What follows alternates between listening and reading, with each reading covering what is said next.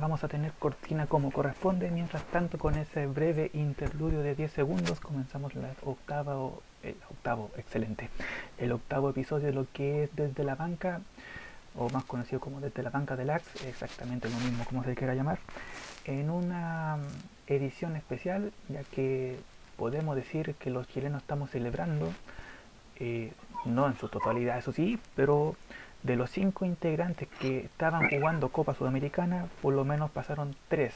Nos referimos a Unión La Calera y lo que nos más incumbe a nosotros es la clasificación sufrida de Católica y un Coquimbo Unido que por ese gol de Joe Abrigo en el primer tiempo acomodó eh, todo los 90 minutos del partido y se aseguró su pase de forma histórica a los octavos de final de un torneo internacional. Vamos a ir relatando cómo fue este camino. Para muchos fue relajado en, el caso de Coquimbo Unido, demasiado sufrido para lo que fue Universidad Católica. Y yo creo que fue algo esperable para Unión La Calera. Mm, ahí vamos a ver cómo podemos deducir ese paso de los cementeros en Colombia. Javier, ¿cómo estás? Tanto tiempo, buenas noches. en simples palabras, ¿qué te pareció estas clasificaciones de los equipos ya mencionados y podemos eh, ilusionarnos en que puedan seguir avanzando como lo vamos a ver más adelante, más adelante en el programa? Primero que todo, gracias Juanito por el pase. Eh, muchísimo tiempo sin tener eh, actividad en este podcast. Y con respecto a tu pregunta, eh, de verdad ilusiona en un, en un, momento donde el fútbol chileno eh, ha estado alicaído varias veces seguidas en torneos internacionales. Esto es más bien un bálsamo, un, bálsamo de muy buena proyección para lo que se viene. Tanto La Calera como Coquimbo Unido y la Universidad Católica clasificaron sus, en sus respectivos partidos, algunos más sufridos que otros eh, y claramente es una, es una muy buena, muy buena señal de que mm, el 2020 no, no está siendo tan malo como uno se lo pintase a nivel futbolístico. Así es, esto fue como un, un dulce trago mira, me acordé de trago y medio set. Un dulce trago que no, por fin nos damos los chilenos después de mucho tiempo en que la mayoría de los equipos que justamente participan en, un, en competencias internacionales han avanzado de forma categórica y eso se agradece. Obviamente le damos el consuelo a Audas Italiano y Guachipato que no pudieron pasar, pero eso es tema de otro canal. Eh, también darle la bienvenida a Janito Leighton. Eh, y quiero comenzar preguntando lo siguiente. No sé si tuvo la suerte usted, ya que hablamos de Coquimbo Unido, ¿usted se acuerda o estaba todavía muy joven cuando Coquimbo disputó esos, esos partidos de la Copa Libertadores del 92? Imposible, yo me acuerdo, Juanito. Muchas gracias por la bienvenida. Pero nada, nada. Nací el 88, viejo. A ver, tenía cuatro años. Así que no. No, no. No, difícil. Vos esa. Tendría una memoria, no sé.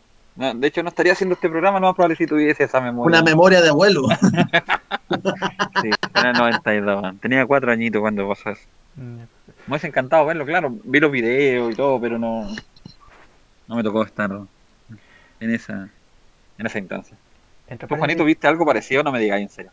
No, no, no, no, yo tenía, cuando tenía eh, seis años, así que no, o sea, yo ahí recién estaba, yo debo confesar, o sea, el primer partido que me acuerdo que vi de un equipo chileno internacionalmente fue la final de la Interamericana de Católica que se le ganó a, a Saprissa acá en Santiago ese 5-0 si no me equivoco, pero fue una goleada que eh, validó el primer título internacional del cuadro cruzado, pero de Coquimbo en la Libertadores no me acuerdo solamente de registros, de, imágenes, no, nada todavía.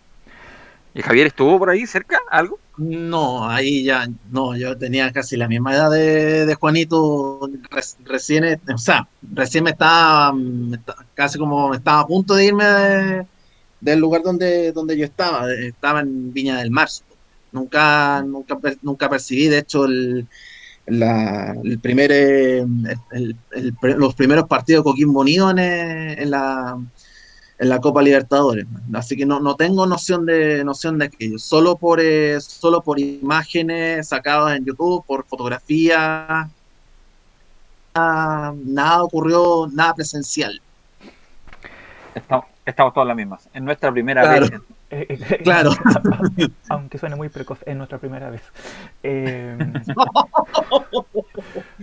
bueno, eh, me, me avisan por interno que posiblemente se integre uno más de nuestro elenco al panel, así que vamos a ver si lo esperamos. Mientras tanto, avancemos en, a ver, de los tres equipos que mencionamos que pasaron de ronda, el que la tenía entre comillas más fácil o más simple era Coquimbo Unido, ya que venía con una ventaja de tres goles ante un equipo venezolano que eh, creo que, Que, lo ju- vi- que jugó el martes. sí, encima Con Aragua. y que el primer partido, si no me equivoco, claro. el primer partido que jugó con Coquimbo en esta fase, creo que le hizo pelear los primeros 15, 20 minutos y ya después en el segundo tiempo, después de los goles que comenzaron a caer los tres de cabeza, eh, desapareció completamente. No sé si alguien tiene un punto diferente de lo que fue estudiante de Mérida en el partido de ida acá en Coquimbo. Yo, yo similar, yo creo que el, partido de, de, de los estudiantes de Mérida aquí fue, fue una batalla un, rato. En el segundo tiempo yo creo que igual lo intentaron un poco. Los primeros minutos del segundo tiempo también lo intentaron, tuvieron que peleado hasta los 20 minutos. Pero ya después el, el tema emocional, el tema que te faltan las piernas, el tema que un equipo que venía reventado, porque jugó el martes, viajó el miércoles, jugó el jueves acá, no tiene, venía sin, ya viene sin piernas un equipo que tenía problemas para viajar, que estuvo a punto de no viajar a Chile por el tema de la, de la pandemia, venían ya con, con muchos problemas. De hecho, yo creo que Coquimbo, si no ganaba esa llave, o por lo menos el partido de venida acá de ida, era, mm, ahí era responsabilidad completa de Coquimbo, ¿no? Eh, sí, Javier, te doy el pase con la siguiente pregunta. Cuando vimos el sorteo en, la primera fase y vimos que a Coquimbo le tocaba un equipo venezolano que muchos no conocemos, porque yo reconozco que con suerte conozco a Caracas y a, Deportivo Táchira, que son los que más están peleando en instancias internacionales, sabíamos que era un equipo accesible. Era la misma categoría, o, o, perdón, del, del misma categoría, del mismo nivel, cuando vimos que en el sorteo le tocaba justamente a estudiantes de Mérida, que yo sorpresivamente no sabía, pero después revisando su, par- su participación en Copa Libertadores, consiguió cuatro puntos y los cuatro puntos se los consiguió al equipo del, no sé si llamarle innombrable, pero del famoso técnico Mario Salas. ¿Era tan accesible, tan accesible esa llave para Coquimbo cuando vimos sorteo? En el papel se podría decir que sí, pero ha- hay que jugarlo en estos, en estos casos. Eh, la liga venezolana no eh, venía recién partiendo en esa, en esa circunstancia, luego de que se había suspendido totalmente el campeona- eh, su campeonato debido a la, a la misma pandemia. Lo- los jugadores, como lo dijo, lo- como lo dijo Jano, que, que tenían eh, ocho jugadores con, con COVID positivo y se le dificultaba aún más la, la, la circunstancia para, para el equipo venezolano. Y creo que en, es- que en esa circunstancia Coquimbo Unido le, eh, le sacó, le sacó ventaja, la ventaja más o menos deportiva en el, en el simple hecho de que tenía más, más partido en el cuerpo, eh, igual llegaban, igual tenían, eh, igual tenían su grado de cansancio, pero a la vez eh, hizo, hizo saber de que, de que había, de que había mucho más potencial que, el conjunto venezolano. Eh, y se le hizo un poco más, más fácil, más fácil el trabajo que lo que había hecho en, en condición de visita, me refiero. Se le hizo un poco más fácil eh, el trámite en, eh, contra, contra estudiantes de Mérida que contra Aragua que lo único que fue lo único que fue hacer Coquimbo aprovechando el 3-0 de la ida fue defenderse a no a no arriesgar tanto a no llegar demasiado y, y, que al menos eh, no le encajaran demasiados goles para no para no sufrir un ridículo mayor. No sé si ustedes concuerdan conmigo, pero yo es una frase que voy a repetir siempre, que eh, voy a tener que mencionar cada vez que hablemos de Coquimbo Unido este año, pero el problema en Coquimbo Unido no eran los jugadores, y voy a poner entre paréntesis lo que está pasando con Colo Colo, que lo vamos a ver posteriormente. Pero ahí el problema no era los jugadores específicamente, sino que para mí era el técnico, don Germán Corengia, que, pues yo quizás a futuro todavía no voy a saber cómo se le ocurrió contratar a un, técnico de esa magnitud, a un equipo que sabía que tenía que jugar partidos internacionales, pero se fue Corengia y el Coto Rivera le está dando um, una, no sé si decirlo magia, pero un estilo de esencia que está haciendo a Coquimbo mucho más peligroso y que por lo menos está mostrando lo que en verdad tendría que haber hecho desde el principio con un técnico que vuelvo a, vuelvo a redactar y quizá en todos los podcasts que hagamos voy a hacer la misma comparación. Pero tú no puedes tener a un equipo con un técnico que no te sepa jugar y bueno, no sé si estudiantes sea menos que Aragua o sea más que Aragua, pero se dio un total cambio a cómo te jugó Coquimbo ese partido, como lo mencionaba Javier, a cómo jugó este partido este día jueves. O sea, fue un Coquimbo totalmente diferente de visita jugando en Venezuela con dos técnicos teniendo exactamente casi el mismo plantel. Parece, si no me equivoco, creo que la única incorporación que ha tenido Coquimbo en ese tiempo fue la de Lautaro Palacio, que fue uno de los que convirtió tanto acá en Chile como en Venezuela. Eh, algo más que se le podía así como decir que le apuntaron la dirigencia o le apuntó el técnico para ver este cambio no drástico, pero un cambio que tenía que haberse venido, Jano? Con lo del técnico, yo creo que el cambio tenía que haber sido quizás antes. No, bueno, es una cosa personal. No, esto no quiere decir nada desde la banca ni nada por el estilo. No, espero que nadie, que, ninguno de ustedes se tome mi palabra a pecho, pero a mí no, me gusta el Coto Rivera, es una cosa particular, personal de, mi alma, de mi corazón. No me gusta el Coto Rivera tampoco me gustaba con India, es otra cosa, pero claro, ha estado sacando el resultado adelante. Con, con Coquimbo jugando en realidad. Sí, ha jugado, juega el primer tiempo, juega el segundo tiempo. Considero que fue un buen partido el que se hizo acá y allá. No vi a Coquimbo defenderse como se había defendido en el campeonato nacional en las últimas tres fechas, porque ahí estaban jugando en modo super ratón.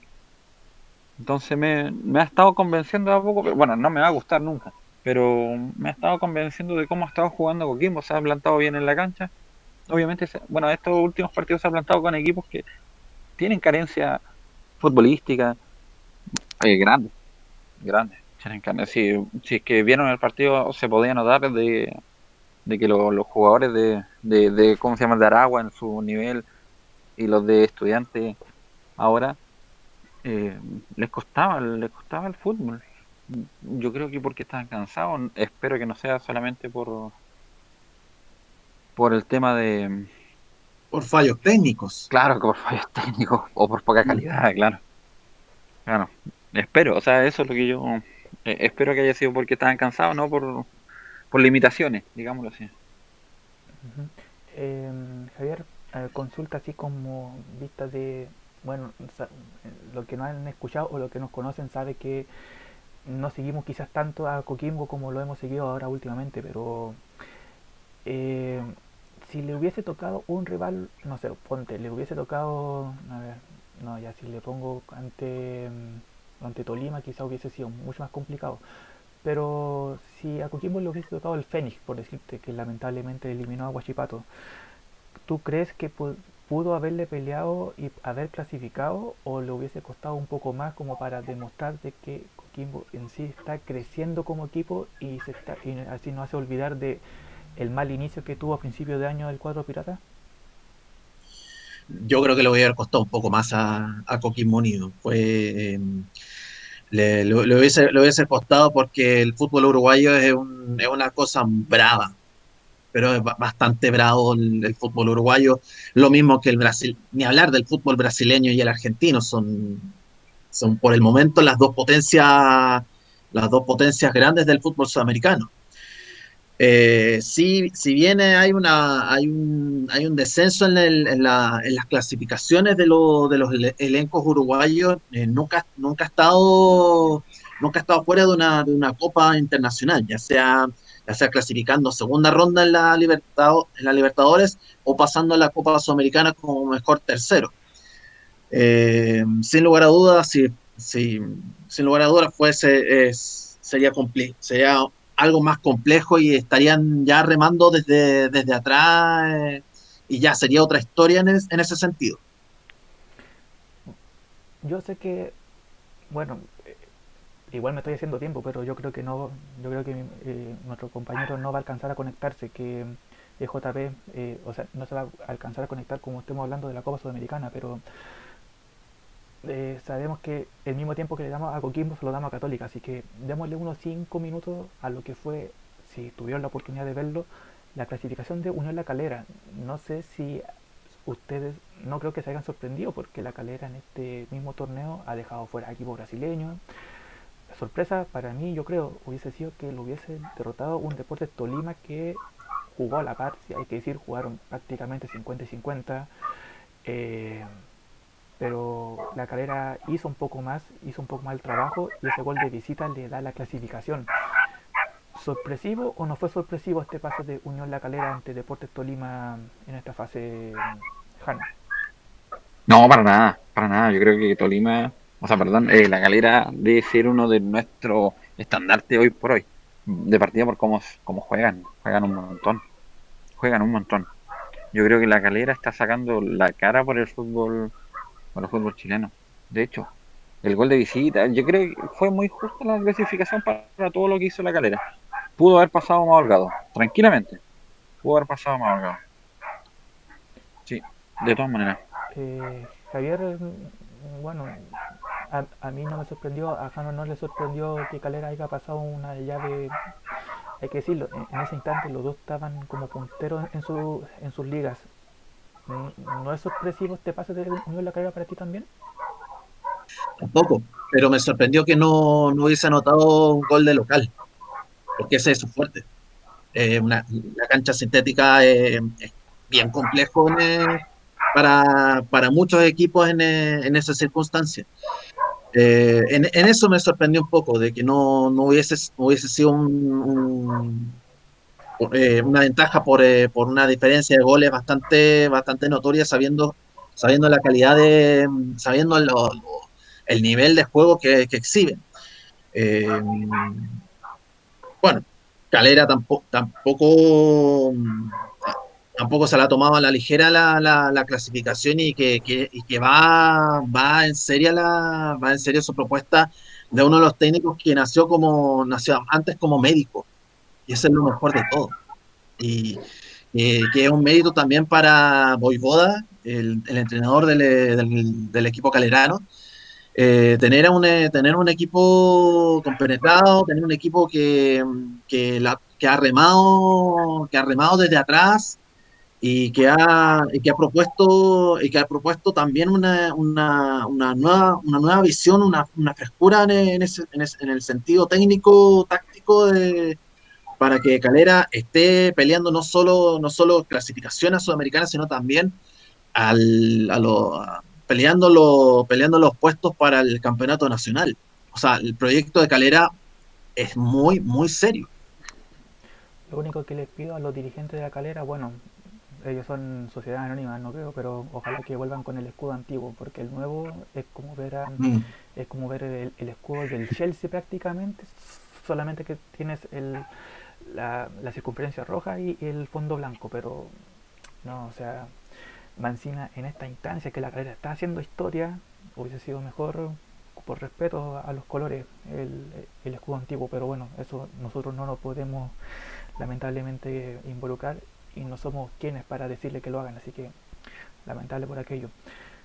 Bueno, estuve haciendo todo este lapsus para ver si se conectaba nuestro otro compañero, pero parece que como dije anteriormente, le va a tocar hablar con nosotros lo que es a nivel de clasificatoria que vamos a hablar posteriormente. Eh, primera consulta, ¿los dos vieron el partido de la Católica, tanto el de ida como el de vuelta, o uno de los dos? Yo sí. ¿Tú, Jano?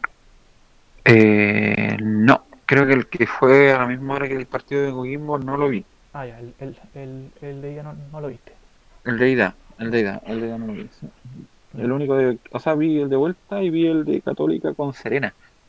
Ah, ya. Que ese fue el otro que estuve ahí. Eh, Javier, así bien, porque igual fue como un trago amargo ese empate a cero ante un equipo que muchos desconocíamos. Yo en el podcast anterior justamente eh, mencioné algo de que era un equipo que quizás no tenía ribetes mayores como quizás Vélez Arfield, quizás Deportivo Cali, pero que tampoco nos podíamos confiar. Católica, eh, a la mano justamente de Mario Salas, eh, cuando le tocó esa llave con un equipo uruguayo, creo que fue Fénix, creo que fue el mismo Fénix, que muchos decían, mm. listo, tenemos esta fase pasada y Fénix nos dejó eliminados. Entonces, no era que confiarse y el primer tiempo fue como una especie de que, oh, aquí se viene la era, la era Mario Salas de nuevo, porque no tuvo por dónde y el 0-0 fue más un triunfo para el equipo local y una tremenda quizás deserción o preocupación para lo que podría ser Católica en el partido de vuelta. Eh, lo, único, lo único que me acordaba de Sol de América son dos cosas. Uno, que era el hincha, el hincha principal era Luis Miguel. Y lo otro, y lo otro fue por un amaño de partido en una Libertadores del 89, ya, ya, ya, abrimos el libro antiguo. ¿Qué pasó? claro, eh, eh, de esas dos cosas me acordé de Sol de América. Pero, pero principalmente el 0-0, el 0-0 eh, tuvo grandes chances, tuvo grandes chances la, la Católica de haber a lo menos apuntado apuntado a aquello, pero solo se, solo se, solo se, se reforzaron en forma defensiva en esta y en esa circunstancia podíamos haber pasado mal, porque el, porque el típico equipo paraguayo que, que va a hacer el pelotazo o te puede ganar desde, un, desde pelota detenida, claramente podíamos haberlo haber, haber perdido esa, esa llave de ida y, ciertamente pudo haber sido otra otra historia la otra historia la que se pudo haber eh, se pudo haber escrito sí fue algo yo creo bueno por Twitter veía eh, yo creo que era uno de los pocos que no me sentía confiado o sea si lo pongo a comparación a, lo que le tocó Coquimbo que era estudiante católica la tenía un poquito más compleja en el sentido de que no era primera vez si pasaba lo que milagrosamente no pasó. Y todo se vio en el partido de vuelta que el primer tiempo todavía con un 0-0 en el marcador. Eh, ya, yo personalmente el primer tiempo no me gustó mucho del partido de vuelta. Sí, Católica lo intentó, pero no sé, me venían como esos fantasmas que tiene la Católica a veces de que jugando de local puedes hacer un, gran partido, pero lo terminas perdiendo o empatando. Gracias a Dios con Holland eso no ha pasado, pero con otro técnico, Mario Salas, ha pasado y le, ha pasado en fases que muchos hinchas cruzados pensaron de que iba a ser más accesibles los partidos y este no fue el caso. Y bueno, ¿para qué mencionar lo que pasó en el segundo tiempo? O sea, eh, la expulsión de, de, Huerta, el penal para Sol de América, ese 1-0 que por lo menos a mí, debo reconocerlo, hubieron unos 5 minutos que dije, oh no, la maldición de la sudamericana nuevamente. Lo mejor de todo, lo mejor de todo del, partido de vuelta fue el manejo de los tiempos que, hizo Ariel Olen y cómo manejó perfectamente la, la, circunstancia. las, modificaciones, la inclusión de Diego Bonanote en, en cancha fue, fue determinante. Eh, y surgió, y lo, mejor de todo, lo mejor de todo, y lo que le más le beneficia a, a los técnicos es que bueno que le haya resultado esa, esa modificación, porque entró más, entró con frescura, entró, entró metido en el partido, hizo un golazo de tiro libre, eh, apoyó al equipo por sobre todo, por su, por, por sobre su individualidad. Y en ese, y en ese sentido, Católica le surgió mejor, lo, mejor los resultados, eh, cuando el, equipo está ya, ya un poco agotado en, ese, en esa circunstancia, eh, le, imprimió un poco más de un, segundo aire para, poder clasificar. Sí, de hecho el gol de Buenanote nos, dio el alma a todo nuevamente. Lo que estábamos para abajo fue una luz de esperanza que posteriormente. Eh, fue un golazo, eh. sí. pasado, pasado los 80 minutos, posteriormente con el gol de San Pedri ya fue un relajo total. El, el, segundo gol fue para gritarlo como loco, porque hay que decirlo, o sea, la, el 1-0 en contra con uno menos. Y lo bueno, además del cambio que hizo Holland, fue de que no esperó hasta más adelante para hacer los cambios. O sea, fue la expulsión y ya al tiro comenzó a planear qué tenía que hacer. Y por lo menos los cambios le resultaron, como dijo Javier. Eh, eh, Jano, ¿qué te pareció a ti este partido? Eh, no sé si lo alcanzaste a ver, no sé si lo viste. Sí, lo vi completo, lo vi completo. completo. Lo vi completito. Sí, el primer tiempo me pareció lento, fome. De hecho, o sea, tuvo intensidad, todo lo que se quiera, pero pero el, nerviosismo del, del, hincha de que quiere que gane la Católica, yo creo que tuvo que haber estado terrible, por arriba, por los cielos. Yo, yo creo que no sé cómo tienen uñas ustedes dos, ¿no? yo no sé cómo tienen. Eh, porque si vamos a la comparación, por pónganse el caso del partido de Coquimbo, que ya se ganó tercero acá, después tempraneramente Joe Abrigo hizo un gol, eh, se volvió monótono. No sé si me pasó a mí o le pasó a más personas, pero estuvo estuvo lento, estuvo monótono, estuvo como bueno, ya, ya, es muy raro que el otro equipo tenga que hacer cinco, después tenga que hacer seis goles. Era una weá que, que, es imposible, ¿no? Nos vamos muy lejos. Muy lejos que tengan que hacer seis goles en un medio tiempo. Era, estuvo peleado. Yo creo que estuvo, estuvo terrible, no sé, era prueba cardíaco. Lo que pasó al segundo tiempo fue brutal, fue brutal. El tema de la expulsión, yo dije, ah, se viene todo esto. Después, si no me equivoco, fue la expulsión, el penal Así, esa fue la cronología, ¿no? Sí. El penal, la expulsión y el posterior. Eh, ya, ya, entonces, entonces fue el, fue el penal 1-0 abajo, la expulsión y después, claro, y después los otros dos goles de Católica, el golazo Buenanote y, y lo de San Pedro, que está ahí, eh, es todo un suazo el hombre ahí. Está en el Eh. momento, en el lugar cuando cuando se le requiere. Se, se le van hartas, ¿sí? ah? Sí. sí, es, es un, un- es un buen oportunista. Sí, pero se le van, se le van un montón. Se le van un montón, de hecho. Yo creo que si es que no ha hecho estos dos goles de los últimos, de estos, estos tres goles que ha hecho en- entre el campeonato nacional y la sudamericana, Mm. eh, ya lo estarían crucificando al hombre. No, Seguro. O sea, de hecho, en los podcasts anteriores hemos mencionado ese amor y odio que tiene la barra de la Católica con San Pedri antes de antes de este regreso al fútbol tanto nacional como internacional. O sea, muchos querían que se fuera luego, le estaban buscando reemplazantes y San Pedri volvió justo en el momento en que él tenía que aparecer. O sea, metiendo los goles en la Libertadores, ahora con estos goles en la Sudamericana. Yo creo que ya si antes era 50 y 50 el odio que tenía a San Pedri, ahora yo cre- creo que 80% que lo apoyan y hay un- algunos re- retractores todavía que no entienden. Eh, bueno, espero que la próxima fase no tenga que hacer lo mismo para que ya así no lo dejen de, de no querer, pero San Pedro es una buena contratación y así no hace olvidar de los fraudes que fue el Tanque Silva, que fue... mm, ¿Quién más tuvo de nueve? Que también era pelado, que era de Argentina. Eh, No, ah, no, da igual. Pero vamos, vamos, yo le encuentro toda la razón a Javier. Estoy totalmente De de acuerdo varios, con de, él. va- de varios, de varios delanteros que no han, no han, no han marcado, se le han ido de dudosa calidad. ahora, Yo estoy con Javier con el tiempo de Holland que manejó todo el partido. Todo el segundo tiempo fue, yo creo que fue de técnico. ahora eh, Fue totalmente técnico. y fue algo que me faltó decir. Católica tiene a San Pedri y al parecer Coquimbo está apareciendo un 9 nuevamente, que es Lautaro Palacio. Palacio eh, en, en Sudamericana, el partido de ida pasaron 25 segundos y hace un gol.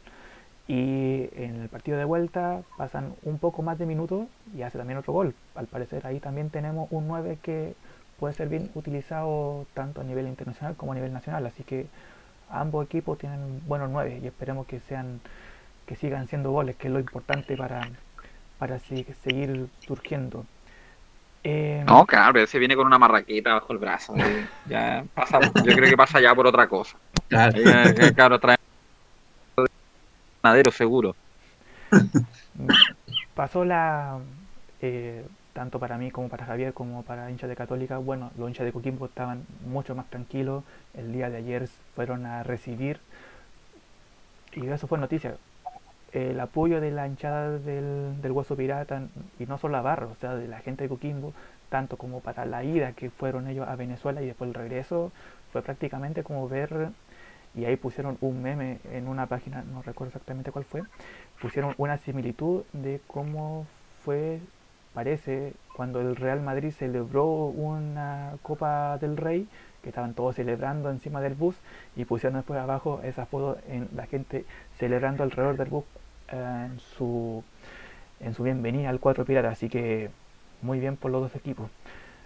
Pasó eso y lo importante venía después saber las fechas más que nada porque ya sabíamos qué posible rival podría tocar. Y tenemos que en el caso de Unión La Calera vuelve a jugar con un colombiano que es Junior de Barranquilla.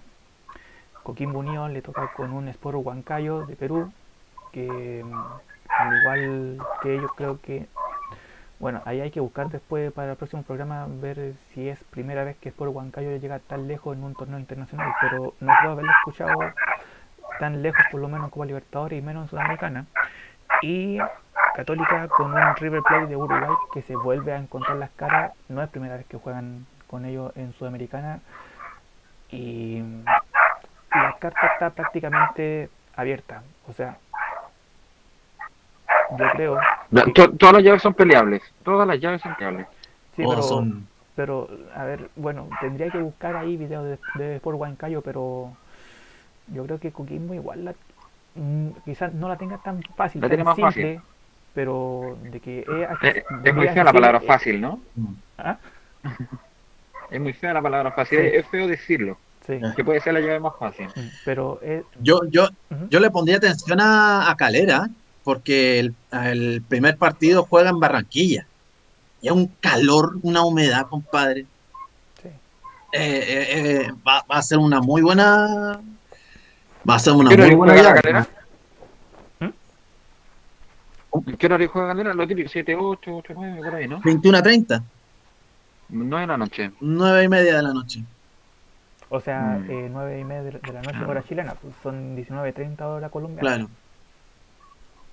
Igual, igual el calor húmedo de la. Bueno. Sí, no, si la noche hace calor, está, está en el medio del planeta eso. Sí, totalmente. Eh, si nos ponemos bien, bien positivistas y yo confío en los tres equipos que logran pasar de llave, se podría dar, se podría dar que en cuartos de final jueguen la calera contra Coquimbo Unido. Y... Sí, ahí yo, ahí yo creo que mm. ya Calera no tendría nada que hacer fuera y todo eso tocaría, ¿no? Eh, y a Católica de pasar tocaría contra Vélez o de Deportivo Cali, así que... Católica lo va a tener complicado. Católica va a tener complicadísimo. Bueno, o sea, partiendo, partiendo por River Plate, como mencioné antes, ya son conocidos... ¿Cómo, cómo salieron la vez anterior que jugaron? No, no tengo la estadística aquí. Yo vi la... A mano, ¿lo, lo tienen? ¿Se recuerdan algo? Yo vi, parece la chica en la mañana y, creo que van pareja, o sea, parece que el 2008, que creo que fue la primera vez que jugaron, pasó la Católica de forma victoriosa y la siguiente, el 2014, 2015, fue River que pasó la llave, entonces creo que van uno a uno en, en, siguiente fase cuando juegan entre ellos. Ahora los resultados como tales no los tengo, pero creo que van uno a uno. Así que este es el partido definitivo, por decirlo de alguna forma, la llave definitiva para desempatar. Eh, uno a uno. Está parejo entonces la cosa. Sí, no, bueno, lo bueno es que Católica tiene un técnico que sabe de Copa Sudamericana como es Holland y hay que ver ahí cómo es el rival de Coquimbo Unido, que creo, si no me equivoco, va como la mitad de la tabla y su localidad y su localidad creo que se encuentra cerca de la ciudad de Lima. Entonces revisando si no, yo revisé un no va, va, último creo. Va mm, último creo. va penúltimo por ahí el, el Huancayo.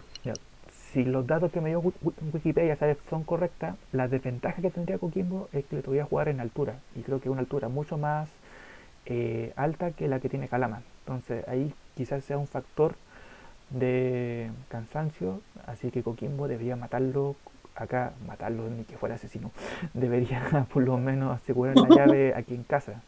como lo ha hecho con los dos equipos venezolanos. Y ahí en Perú... El, el Huancayo, el Huancayo en el campeonato de allá va penúltimo, con dos puntos con tres partidos jugados. No, pero tres partidos, o sea, están recién comenzando, si no me equivoco. Claro, lleva dos empates nomás. Sí. Sí, bueno. no, si estamos todos, estamos todos recién comenzando, ¿no? Eh, no, no, no vamos a dar ficha al tiro para ver cómo, cómo le puede ir. Eh, los partidos son el 25, así que si hacemos algún podcast antes, podríamos ver ya ahí a sacar posibles resultados que se puedan dar. Eh, lamentablemente, JP se perdió, se perdió la fase en que hablamos de los equipos de la Sudamericana. Y pasemos a lo que nos importa. Bueno, ya ya sé que no, hablamos de esto, pero en- hagamos un paréntesis antes de hablar de la selección chilena. Em, Buah. la U tiene técnico nuevo. Sí, tiene razón. ¿Mm? Estaba viendo, el, el- estaba viendo el- la altura de Huancayo y está brutal. Sí. La U tiene, ti- así como breve resumen, como pequeñas cápsulas, la U tiene técnico nuevo que es Rafael Dudamel después de haber eh, cesado las funciones de un técnico que lo salvó del descenso, además de secretaría, pero que lo salvó del descenso. Y mm, un técnico que fue, bueno, yo siempre voy a recordar a Dudamel como el portero que se comió seis goles en la clasificatoria de Francia 98 en el Monumental. Siempre lo voy a recordar como el único, entre comillas, buen jugador que tenía esa selección que no pudo disputar nada, era una de las selecciones colistas y que hizo un buen, sí hizo un buen trabajo con la selección sub-20, si no me equivoco, o sub-17. Sí, de Venezuela. Sí, con la sub-20 de Venezuela. Con la sub-20 de Venezuela, finalista de un mundial. Sí, entonces ahí hay que tenerle un poquito más de respeto, pero creo que como técnico en equipo las estadísticas no están muy favorables, así que eh, el último equipo que él, él dirigió fue Mineiros, que por lo que escuché en la radio ADN no, no se tiene certeza por qué de verdad lo echaron, no sé si fueron por malos resultados o por alguna pelea que tuvo con la dirigencia, pero he arriesgado haber cambiado un técnico que estaba haciendo las cosas bien en la U, bueno, quizá en tabla con un quinto lugar para ellos no es suficiente, pero que lo salvó de todo puntaje promedio que tenía la tabla del descenso a jugársela con un técnico que no tiene mucha experiencia en clubes. ¿Será un arma de doble filo esta o se le tiene fe a que Dudamel puede hacer un poco más que lo que hizo eh, Caputo. Caputo en, en la banca de la, de la U? Es difícil saberlo en realidad porque, claro, eh, jugaríamos sobre incertidumbre, tampoco lo hemos visto tanto en acción cercanamente a Dudamel, no así como lo había hecho el, Gustavo Quintero de Colo Colo, que ya lo habían visto antes, ya fue campeón con Católica, ya se, tiene un, eh, conoce el medio, ya se tiene un expediente cercano, pero con, con Dudamel no, no, no me pasa, no me pasa lo mismo. Es una cosa que va casi a, a la incertidumbre. Lo que está haciendo Caputo, yo creo que lo está haciendo bien. Le costó enredarse, pero lo está haciendo bien. La U nunca jugó mal desde los partidos que yo le vi. Perdía, por mala fortuna. Empataba, por mala fortuna. ¿Por qué no salía el gol? Porque, porque en el fútbol es así, pueden pasar muchas cosas. ¿Vale la pena hacer el cambio? Eh, Yo creo que solamente el tiempo nos dirá. Creo que solamente el tiempo nos dirá. Es lo mismo que nos pasa con Coquimbo. Porque muchos, muchos, muchos detractores tenían el Coto Rivera. Se los puedo decir. Demasiado. Y lo está haciendo bien, le está yendo bien. Pero pasa, pasa casi por lo mismo. Es una incertidumbre que vamos a tener hasta que el hombre no se posicione en su cargo y que los futbolistas entiendan su, su punto de vista, su forma de trabajar, que deben ir con una forma totalmente distinta. Eh, Yo creo que por ahí va la cosa. Javier, tú fichas hacia un técnico que no sé si tú lo ubicaste más como técnico, pero que como jugador sobresalía, pero era una buena ficha para ser técnico de la U. Mm, yo creo que depende de la, de la, de la misma circunstancia. Eh, he leído por ahí que he leído por ahí que el carácter es muy fuerte de carácter. eh, como, como técnico de la selección sub-20 se lo hizo, se lo hizo saber hacia uno de sus dirigidos. eh, eh, se ha dado como un trabajo más, más, de, más militarizado que futbolístico en, en, cierto sentido. Y es, y es, por lo, y es por el cual Atlético Mineiro lo, lo despidió al, al, mes de haber, al mes de haber trabajado. tiene un carácter tiene, tiene ese carácter explosivo, por decirlo menos, pero no sé si lo podrá plasmar de forma futbolística que es la, la, incertidumbre en esta, en esta, en esta situación al, al contratar a, al, a, ser contratado por la Universidad de Chile. Eh, veremos, si, si, veremos si con el tiempo la filosofía que, que ha querido hacer eh, Dudamel le, lo podrá entender los jugadores, eh, lo, podrá, lo podrá plasmar eh, perfectamente en cancha y puede que en algún momento se pelee, se, se vaya a pelear por el título porque en realidad con Caputo fue un desorden, un desorden en, cierto sentido. Eh, digamos las cosas, todo dependía de, de lo que hiciera la Ribey. Eh, pero más allá de eso no, no, no nada más que, que dependencia de, de, un goleador como el que tienen ahora. Pero veremos si es que con, eh, con Dudamel eh, tendrá alguna tendrá alguna chance de, de, de hacer de hacer algo de, de impregnar una, una, filosofía de verdad porque vaya que le ha pesado a la, a la Universidad de Chile. En todo caso estaba viendo la estadística de Dudamel y solamente en dos clubes pasa el 50% de su de su rendimiento. Claro. lo pasó en lo pasó en Deportivo en la Deportivo Lara y en la selección sub-20. Y en el resto de todos los otros, eh, eh, ¿cómo se llaman? Clubes que, dirigió como Estudiante de Mérida, como el Atlético Mineiro, no sobrepasa el 50%. Tiene un 30% en uno. Con la selección venezolana sub-17 tiene un 35%. Con el Deportivo Lara tiene un 50%, 51%. Mm. Entonces es un técnico que no, no ni siquiera ha pasado un 60% de porcentaje en ninguno de los campeonatos en que ha participado. Una jugada totalmente eh, riesgosa, pero bueno, como dicen ustedes, hay que esperar y ver cómo le va a Dudamel eh, en su experiencia como técnico internacional, a ver si dura un poquito más que en Mineiro. Así que ahí hay que ver. Para cerrar el... Igual me llama... ¿Mm?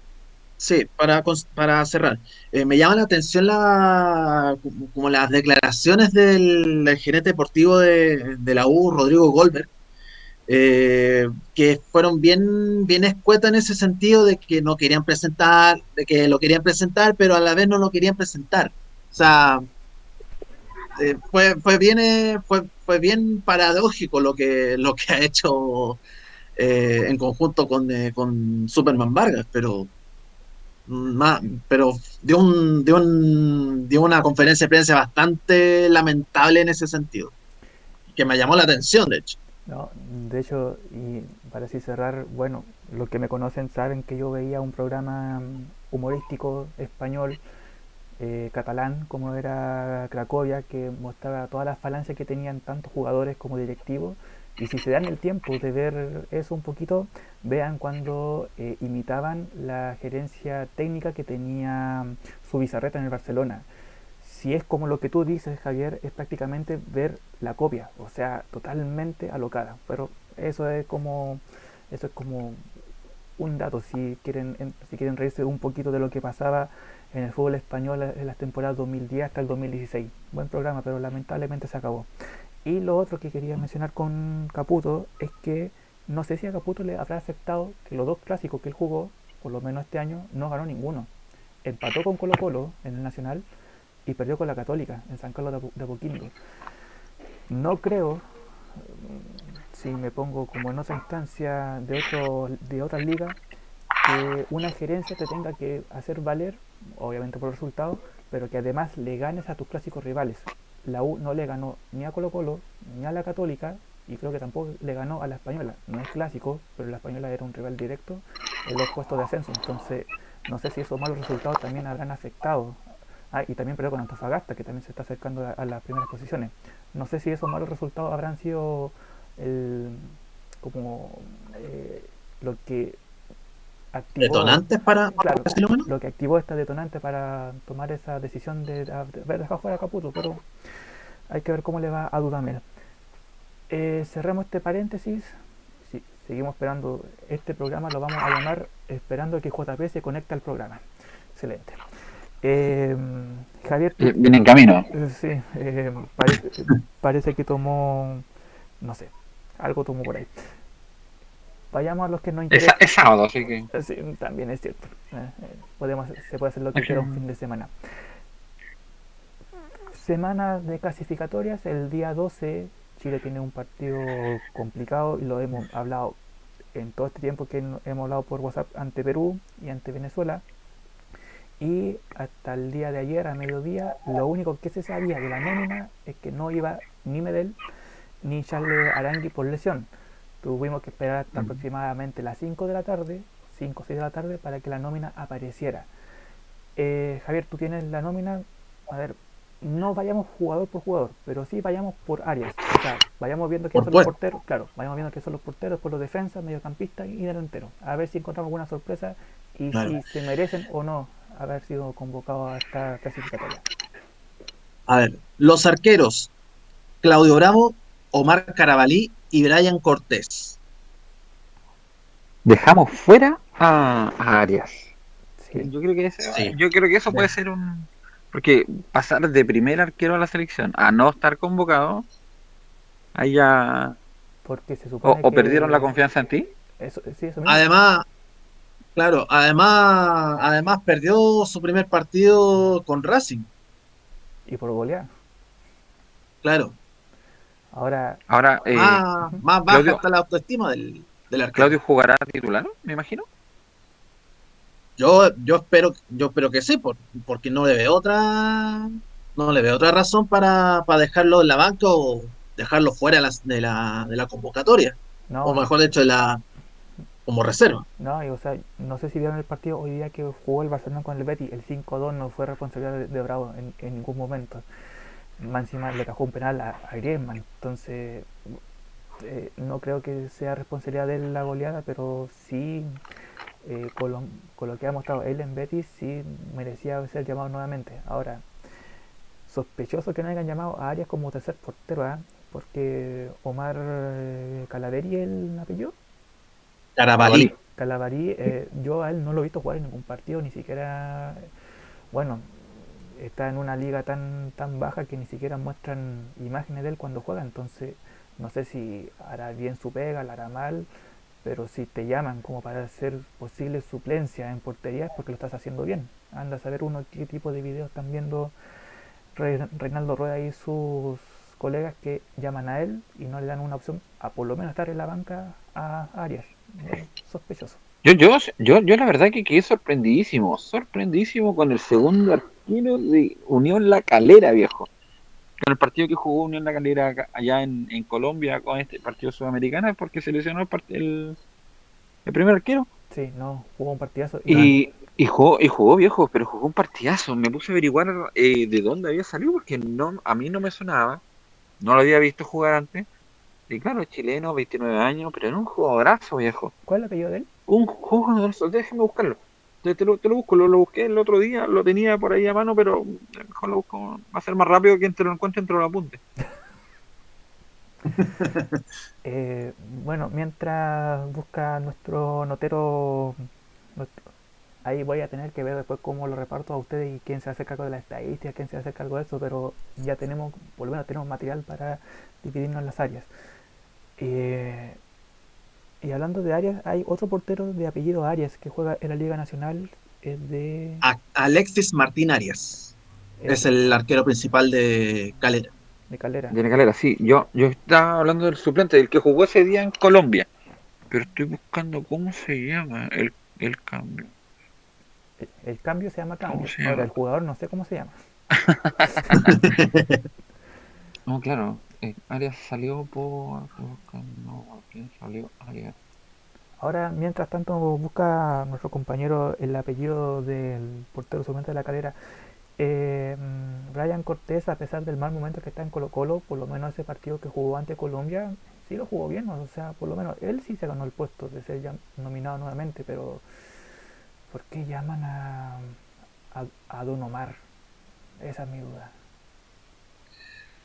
Bueno, el, bueno, Brian Cortés eh, demostró que tiene, tiene personalidad, le, le- le- le- les habla todo el partido, eh, les le indica los movimientos que, que debiese hacer, que, que tenga cuidado con, el- con, con, el, con, con quien se cruce en la banda, que, Oye, que tome bien las marcas, Oye, que, que te impone, te, impone- te, te da una, una impronta eh, una- con esa personalidad en ese sentido. el partido con Colombia fue prácticamente hace un mes. Yo todavía tengo como ese retumbar de, de sonido de cómo le gritó al Chapa, weón. Aún, Ah. aún tengo ese eco todavía, weón. Bueno, que igual ahí salieron Te memes creo. y notables los memes que salieron, increíble. Eh, compañero, ¿puedo encontrar la pilló? Eh, no, no, de- dele no. Dele no, siga, siga. Yo te aviso cuando lo tenga. Vayamos a la defensa mientras tanto. Vayamos a los defensas. Eh, están Jonathan Andía, de Calera, eh, Jan Bosellur, de la, Uni- de la Universidad de Chile, Nicolás Díaz, Paulo Díaz de River, Mauricio Isla, de Flamengo, Guillermo Maripán, del Mónaco, Francisco Sierralta, de Watford, y Sebastián Vegas, de Monterrey. Las únicas dos como sorpresas fueron la de Jonathan Andía de la Calera y que Bosellur no se había retirado de la selección. Hace un mes dijo que, eh, textual, sería poco serio que lo hubiese, que lo hubiese, hubiese pedido que lo llamaran a la selección. Mi duda, ¿es factible si tú te despides de un equipo que te vuelvan a llamar del mismo equipo? ¿Es factible eso? Yo creo, yo creo que sí. Pero, pero ahí yo creo que es más, más decisión de Reinaldo Rueda que, que la de mismo Bosellur. Como que, como que al mismo Jan le da, le da igual que, que lo, que lo llamasen a la, a la roja. Mm. Bueno, el resto... Pero teniendo en cuenta, pero teniendo en cuenta que tenía otro jugador como Eugenio Mena, que, ya estaba, ya estaba con rodaje en, eh, Racing, eh, te podía, te podía matar dos pájaros de un tiro. Pero en estas situaciones eh, yo lo, no comprendo mucho al señor al señor neumático. No, no, no lo no comprendo al señor neumático. di- director técnico de Chile, señor Michelin. Eh, ah, no, Ya, ah, perdóneme, encontrar arquero, encontrar arquero, pero no, no me equivoqué de partido. De hecho, era el partido que jugó el Auda italiano, donde Ah, salió ne- donde salió lesionado el arquero. Eh, se llama Joaquín Emanuel Muñoz. Viejo, un arquerazo. No sé si vieron el partido del Auda cuando jugó allá con. Mm, Yo, El, no, el último partido que jugó por la Sudamericana. mm, yo no- Ahí sí que no me acuerdo. no lo vi entero, pero el, que, el, que, el que perdió con 2-1 ahí en. ¿en Bolivia? en- No, bo. Sí, sí, el que yo fuera en Bolivia. Fue, fue en Bolivia. Sí, pero perdió 3-0, no 2-1. Ah, perdón, eso, el que perdió 3-0 en Bolívar en Bolivia. Sí, Contra Bolívar, perdón. sí. Eh, ahí, ese fue un partidazo, viejo. Nunca lo había visto jugar al caballero. Es un arquerazo. Mm. ¿Y en los defensas te llamó la atención al- alguien aparte del retorno de Bosellur? A mí en particular, solo Señor, yo creo que era como la sorpresa.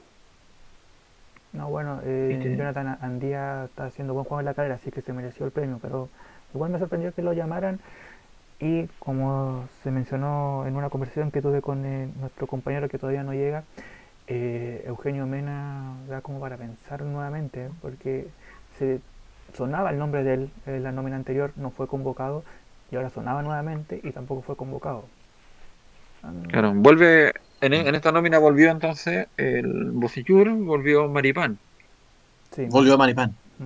Claro, porque Maripán no, no estuvo la fecha pasada, estuvo lesionado, pero yo creo que también es un jugadorazo, también eh, tiene, tiene para ser nominado, de hecho tiene años por delante aún. Eh, es joven aún. Sí, Sigue jugando en España, si no me equivoco, ¿no? No, está en el Mónaco, parece, de Francia. En Francia. Ah, ya, se se cambió. Vale. Sí. Ya. Pasemos a la, al medio campo. ¿Quiénes van a ser los posibles mediocampistas u o volantes de, de ataque?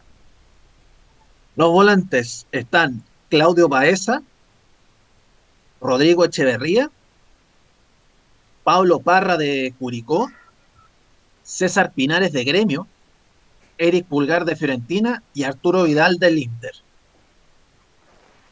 A ver, ya. Ubico a los últimos y a Claudio Baeza. Eh, ¿Quiénes estaban entre medio antes del Rodrigo Echeverría. Rodrigo Echeverría. Echeverría? ¿De qué equipo es? Me parece que de la U. Porque no me suena así como, eh, como alguien que sobresalga mucho en el plantel. ah. O sea, bueno, o sea, sí que lo comparamos con Pinares, con Vidal y con Baeza, que por lo menos son, eh, No. son- eh, son lo que más se escucha. Rodrigo Echeverría de Everton de Viña del Mar. Perfecto. ¿Y el de Curicó? Pablo Parra. Pablo Parra. Este Pablo Parra no es el Parra que estuvo antes, que creo que se inició en Coquimbo o en La Serena, después pasó a Correloa, después supuestamente iba a ir a la U.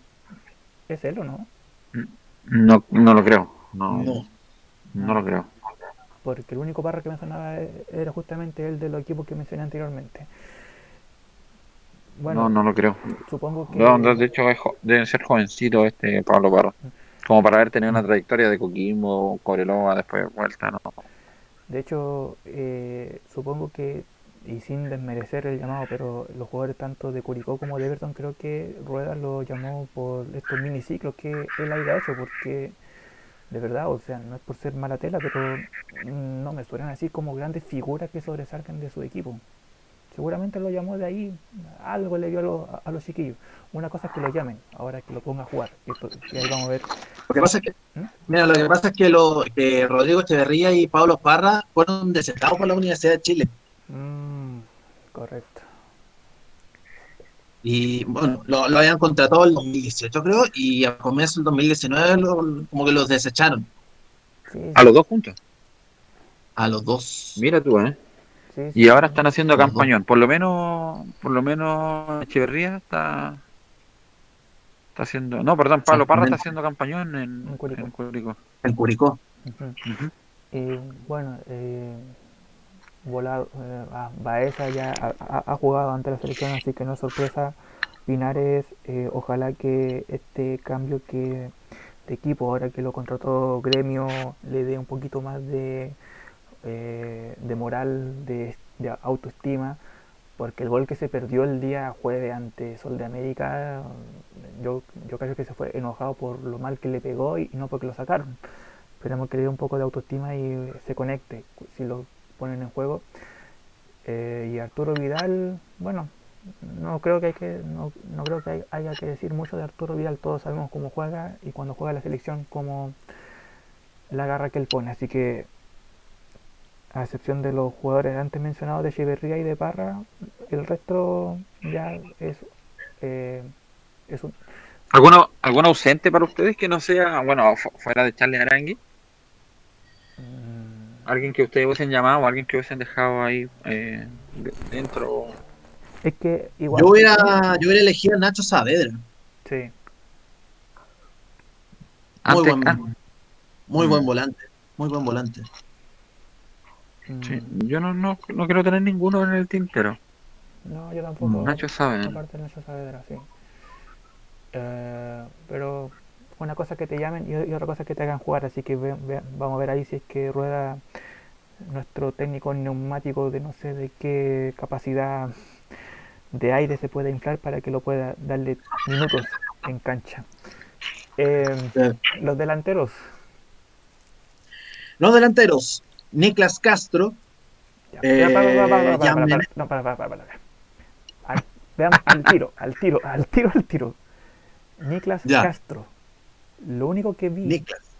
hoy día en la tarde es que jugaba en un equipo de Noruega y este equipo va último.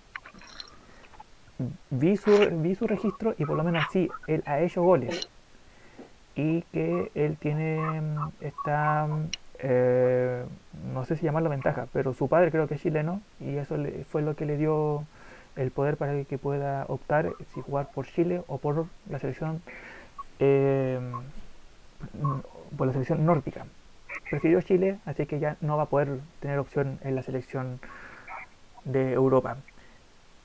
Eh, aparte de lo que yo le mencioné, no, es que, Ah. es que, no, es que si es que yo le pregunto esto a otras personas me van a decir no tengo ni idea. A pesar que yo le mencioné ya que juega en Noruega, en un equipo que va último, pero que ha hecho goles por lo menos el cabro.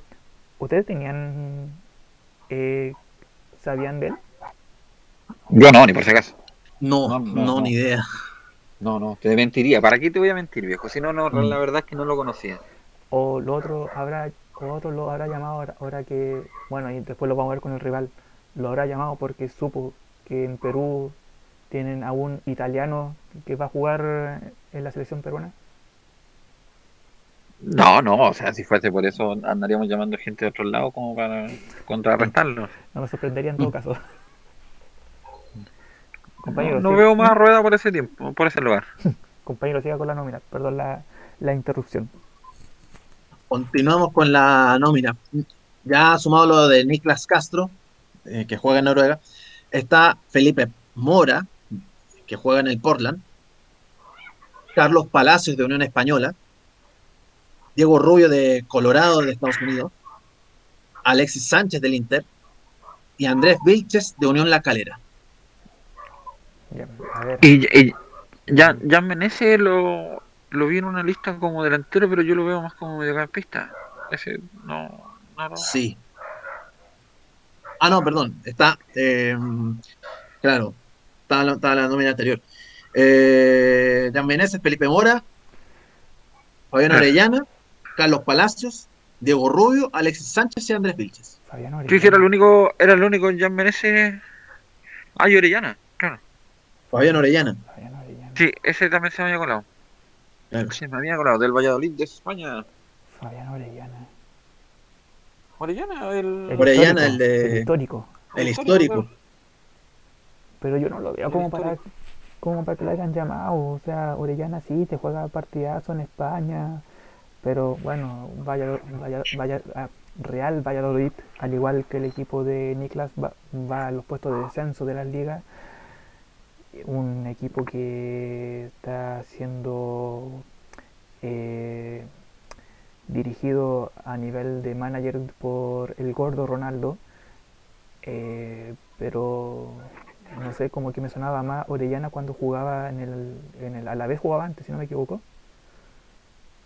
Ha pasado en varios clubes ahí en España. Sí, pero Estaban en el Leibar. en, en el Eibar, En el Eibar. a la vez era Maripán. Eh, pero no sé, bueno, o sea, yo, yo no soy don neumático para hacer la nómina, pero no me convence a mí como para haber llamado Orellana. ¿Y a Ah. quién? A, a, a quién? Ya, sa- saquemos a Orellana. ¿A, a quién ponemos? al hijo pródigo de muchos periodistas que yo igual le daría un- una, una oportunidad a pesar de que el jueves jugó no bien, no jugó fino, no jugó como en sus mejores tiempos, pero yo le daría una oportunidad a Push nuevamente a la selección. Yo de todas maneras, sí, concuerdo contigo. Sí. Concuerdo contigo. Ahora, lo otro, Vilches se lo tiene bien ganado. Vilches, desde que se fue de la Católica, ahora estando en la calera, ha resurgido después de su paso no muy, muy positivo en Colo Colo. Eh, Alexis Sánchez, todos sabemos cómo, cómo juega. Esperemos que esté en un 90 o en un 100%, porque últimamente no ha podido jugar por una lesión todo, en todo el partido o el tiempo que Conte le quiere dar en el Inter. Eh, Palacios no me suena a sorpresa porque en Unión Española lo, lo está haciendo súper. Eh, una de las figuras que sobresale en, en el cuadro rojo. Eh, Jan- eh, Diego Rubio. Diego Rubio, ¿cierto? Sí, Diego. Sí, Diego Rubio. Diego, Colorado, Estados Unidos. juega. Mm, Diego Rubio me acuerdo cuando pasó, cuando estuvo en la Católica, después creo que estuvo en Everton, o estuvo en un equipo antes de irse a, a Norteamérica. No Mm. me acuerdo exactamente. Es la típica, y el típico comentario que uno dice que pinta más bueno, ¿no? Eh, claro. No, eh, ese era Eduardo Rubio. Me parece con Colo Colo. sí. Claro. No, pero eh, no, pero parece que los rubios tienen por ahí algo, tanto el tanto el papá como el hijo. eh, eh, ¿cómo se llamaba el rubio que también tuvo en la Católica que hacía dupla en la delantera? Matías con- Rubio. Matías Rubio. No, y, y, y creo que si no me equivoco también tuvo Eduardo Rubio. O sea, Estaba tuvo- Eduardo Rubio también. entonces, Sí, Él hacía Eduardo dupla Rubio. con, eh, con Jorge Polo Quinteros. Sí, entonces, Hugo Rubio, Eduardo Rubio, eh, hemos tenido prácticamente todos los rubios de la selección, parece, si no me equivoco. Claro, la, la dinastía Rubio. La dinastía Rubio, justamente. Eh, ¿Alguna sorpresa? Bueno, yo ya hice caso del- de Orellana, pero ¿a usted le sorprende alguien que haya sido nominado en la delantera? Yo sí, A por lo me- menos a este rubio yo no, no, lo, no, lo, no lo he visto jugar, creo. Me llama la atención la nómina de Andrés Vilches. Andrés Vilches. De Andrés Vilches, no, pero no por, por bueno o por malo, por, o solamente porque te llaman la No puede atención. ser regular. Mm, me, me pasa que por, eh, por regularidad, más bien. Pero me, me llama la atención, eh, sobre todo que en campeonato nacional haya hecho, haya hecho goles. No sé, no sé si en la Sudamericana, en la Sudamericana en el, contra el Deportes Tolima hizo, sí, hizo un, hizo un gol, hizo el gol del empate. No sé si me pueden ayudar. Mm, ¿Diego Rubio? No, no, No, no, eh, estamos, And- estamos hablando de Andrés Vilches. Vilches. Ah, Andrés Vilches. No, no, eh, sí, parece que sí, fue Vilches el... A ver, busquémoslo al tiro mientras tanto. Pero parece que fue, sí, fue él, porque el único que no tuvo como cierta certeza en ese partido fue Seymour. Claro. Mientras lo buscamos. Seymour. Que- Ujú. que con, en el campeonato es, es medio irregular eh, Andrés Vilche en, es- en ese sentido. O sea, de hecho tuvo mal el paso por Colo Colo, pero yo Mm. creo que lo está haciendo bien ahora y, y si que te llaman por el por el momento nomás. No te llaman Mm. por don, por a mí no me van a llamar, no me van a convocar a una selección por lo que hice tres años atrás, entonces Claro, me, Don- me van a llamar por lo que estoy haciendo hoy día. Ay, perdón. sí, Don Andrés Vilches fue el ejecutor del empate de la calera ante Tolima. exacto. Entonces yo creo que es que, bueno, si le toca entrar, que tenga toda la fe del mundo, pero de momento en la calera lo está haciendo bien. Mm, No, no es el hombre más regular del planeta, pero lo, cuando le toca, lo- yo creo que se Claro. defiende. Oye, voy a hacer Yo una... creo que se defiende. voy a hacer una eh, ¿cómo le dicen esto en los programas? Eh, ay, cuando, te- cuando eh, la siguiente opinión es una opinión personal y, y no representa necesariamente los intereses de- desde la banca. Eh, yo no mencioné a Puch y supongo que Javier tampoco haya mencionado a Saavedra por el simple hecho de que nosotros seguimos más a Católica que a los demás equipos. Pero si lo ponemos en comparación con los otros grandes que, hay, en Chile, como Colo, como Colo Colo o como con la U, que antiguamente, bueno, San Paoli te sacaba prácticamente a todos los jugadores que tuvo en la U.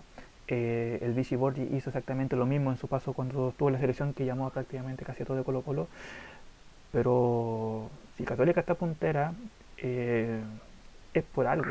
Y no es solamente por ser un equipo de lo, de lo que denomina grande. Católica está, está haciendo bien su pega. Y Push, ya desde el año pasado prácticamente, sonaba como posible jugador. Entonces, no lo había llamado en, en las primeras dos fechas y ahora tampoco en las otras dos. eh, no sé qué no le dé rueda eh, a esos jugadores. Y en- ahora, no lo digo más por Push, sino que por Ignacio Saavedra. Saavedra, lo que seguimos la Católica, lo hemos visto crecer, pero de una forma eh, totalmente. O sea, te jugaba bien con Mario Sala. Brillante. O sea, venía de ese equipo que te fue campeón en Temuco.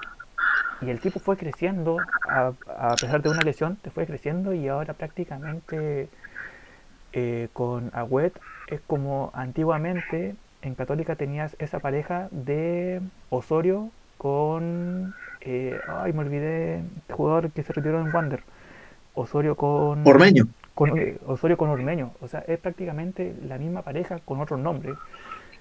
Y eh, los dos jugadores te lo han ganado. O sea, no es solamente por ser hincha de la Católica, pero ojalá la próxima nómina le den oportunidad, pero la tienen más que merecida. Ese fue mi interludio. Bueno, nuestro compañero to- todavía no llega. Eh, mientras tanto, em, ¿tienes por ahí, mm, Jano, los horarios de las fechas 3 y 4 de las... A ver, ¿le decimos clasificatoria o le decimos eliminatorias? O todavía no Digamos la sabemos, eliminatoria. o todavía no sabemos exactamente cómo colocarle. Le tenemos poca fe, ¿eh? No- Nos tenemos muy poca fe. ahora. No, Sí, las tengo. totalmente. Las tengo aquí. Bueno, las que nos interesan. Va a ser el día 13 de noviembre. O, o la decimos completa. Bueno, bueno, el 12 de noviembre. 13. No, Claro, completa, viernes, completa tres. nomás, completa nomás. Completita. El 12. El 12 de noviembre juega Bolivia en La Paz contra Ecuador. Juega Argentina contra Paraguay en Buenos Aires. Y eso sería el primer día de, de las eliminatorias, como las vamos a llamar este esta rueda. O sea, este neumático. La, las, el segundo día, el 13 de noviembre, viernes 13, dijiste, ¿cierto? Sí, viernes 13. Viernes 13, día mágico, ¿no? Uf, Eh, Chile con Perú. Vamos a jugar en Santiago de Chile. A las 8 de la noche. Hace calor en estos días. No sé cómo estará el clima para ese día. Habría que pero al menos habrá, habrá luz de día. Ah, vamos a jugar medio de luz de día y medio, Claro, y medio de noche. noche. Claro. En Barranquilla después juega eh, a las 3 y media de la tarde. Juega eh, Uruguay con Colombia, o sea, perdón, Colombia primero con Uruguay. Y en, y en Brasil juega Brasil con Venezuela. Eso yo creo que va a estar terrible. Para Venezuela. De todas maneras. Va a estar terrible para Venezuela, pero de todas maneras. Sí. Y ya después la segunda fecha la tenemos con Uruguay-Brasil. Ese va a estar. Eh, juegan en Montevideo. Ojalá. Podríamos hacer apuestas con eso, ¿no? No, es Uf, que ahí, ¿cómo podríamos- se llama? Experto. Estaría bueno. Experto. Estaría bueno ese y partido. todas Está bueno ese partido.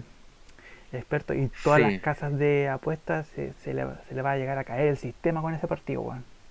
Uh, Van a estar corriendo todas las apuestas ahí, sí. Claro. Uruguay-Brasil. se van a caer los sistemas de tanto apostar. Tienen su, tienen, tienen su resultado rapidito, a ver. Ah, ¿Juegan en Uruguay? Juegan Sí, en juegan en Uruguay. Sí. Ah, Juanito Javier, ¿cómo? ¿Sí? ¿Alguno? Mm, me huele más a triunfo uruguayo. Sí, yo, yo creo que gana Brasil por dos, ¿ah? Bueno, eso es lo, yo, lo rapidito que le puedo- Y yo, yo por lo menos me la juego. Mm, triunfo Yo- uruguayo no se van, a, se van a sacar poca diferencia y creo que va a ser eh, un, y creo que veo más de más goles, como un 3 a 2. Déjale. Yo voy a ser el Ya, fome de Va a ser la. peleadísimo. Bueno, va a ser un partido pe- peleado y con harta acción. Yo voy a ser el fome de la. Vamos. Juanito, ¿qué? Yo iba a decir un, un empate a uno. Un empate a uno. Un empate. Sí, un empate. Bueno, continuamos. Lima. En Lima se para Perú contra Argentina. Otro partidazo, weón. Otro partidazo. Sí, Partidazo. va- ese va a estar complicado. Más que nada porque yo al, al partido de Chile-Perú le tengo un miedo horrible porque el Perú del Tigre Gareca es un Perú que juega pero ordenadísimo, con disciplina, con buen toque. Es un Perú distinto al que yo había visto años anteriores. No, Entonces y, y de va a estar guapo. de hecho, no es por el morbo, pero después de lo que pasó con Perú, Brasil, que están prácticamente todos los peruanos echándole la contra al pésimo desempeño que tuvo, eh, ¿cómo se llama este indeseable árbitro? Eh, Sí, no, no, no me viene ahora la, en la mente ¿Al señor árbitro. Aquino? No, no, al chileno. No, no, no. Ah, no, a Bascuñán. Bascuñán, Bascuñán. claro. que, que-. No, De verdad dio vergüenza. No, sí, y que mm, no lo mencionamos, pero después acá en Coquimbo el fin de semana pasado contra la Española se comió un penal a favor de Coquimbo que no tenéis cómo no cobrar penal, weón. Sí, de hecho, todos todos lo comentaron que era penalazo. Y lo Mm. mismo, y lo mismo pasó en Perú. Sí. Lo mismo pasó en Perú, viejo, porque el, el partido de Perú con Brasil fue un robo. Un robo arbitral, pero un robo De sospechoso. esas impresentables. Sí, de ese impresentable a mí me da vergüenza decir es chileno. Oh, perdón, perdón. Perdón, de verdad que le pido perdón a los hermanos peruanos, pero ese partido fue un robo. No, Ese me, partido fue un robo. me iba a tirar una talla fome con el partido de Chile-Perú, pero ya pasó. Después la cuento. Ya, eso de Perú con Argentina. Después juega a las, bueno, a las 5 de la tarde juegan en Venezuela, Chile y Venezuela en Caracas. Chile y Venezuela en Caracas. Chile y Venezuela en Caracas también. Mira, si, si- si en Caracas no saca tres puntos, ahí se le pone complicada la pista a Reinaldo Rueda.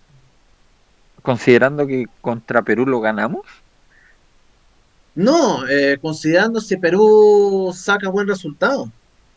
si, si es que sacamos buen resultado contra Perú y si perdiendo en, en Venezuela, eh, se nos, claro, se nos complica si llevamos un punto, ¿no?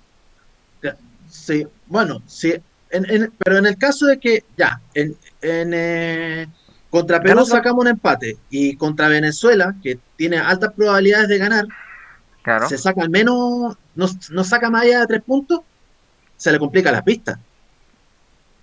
Sí, en- entraríamos a pelear la cola. Exacto. Estaremos, estaremos, la, estaremos ya casi en el pozo. Así es. No, es que de hecho, eh, a ver, de todos los rivales que le tocan a la selección chilena, eh, mira, ya, yo te compro haber perdido con Uruguay, a pesar que eh, no merecíamos un empate, pero ya te compro haber perdido con Uruguay de visita. Te compro haber empatado con Colombia, si Colombia igual se está haciendo fuerte después de lo, después de lo grande que se hizo de haber jugado el Mundial de Rusia, pero no ganarle a Venezuela, ya que prácticamente es como jugar con Bolivia, que son tres puntos seguros. Si Rueda no saca tres puntos en Venezuela, aunque golía a Perú, Es como, mejor no es como jugar con Colo Colo. Claro. Es que, que tenía que decirlo, no podía guardármelo, lo tenía ahí. Perdón, No, te- te interrumpí, pero lo siento, tenía, tenía, que, lo, tenía que decirlo. No, pero no importa. No, mira, tú a Perú, ya mira, aunque a Perú le gané 10-0, 20-0, si no eres capaz de vencer a Venezuela de visita, no, mejor retírate. Pero como seleccionado chileno no, no, no sirves. Es que eh, está dentro de las posibilidades está al menos sacar cuatro puntos. No, y de hecho, te creo, te creo que si Dudamel hubiese seguido la selección venezolana, si hubiese estado él en la banca, yo creo que Venezuela hu- hubiese sido mucho más fuerte. Pero por lo que alcancé a ver en los resúmenes de los dos partidos primeros, Venezuela retrocedió caleta.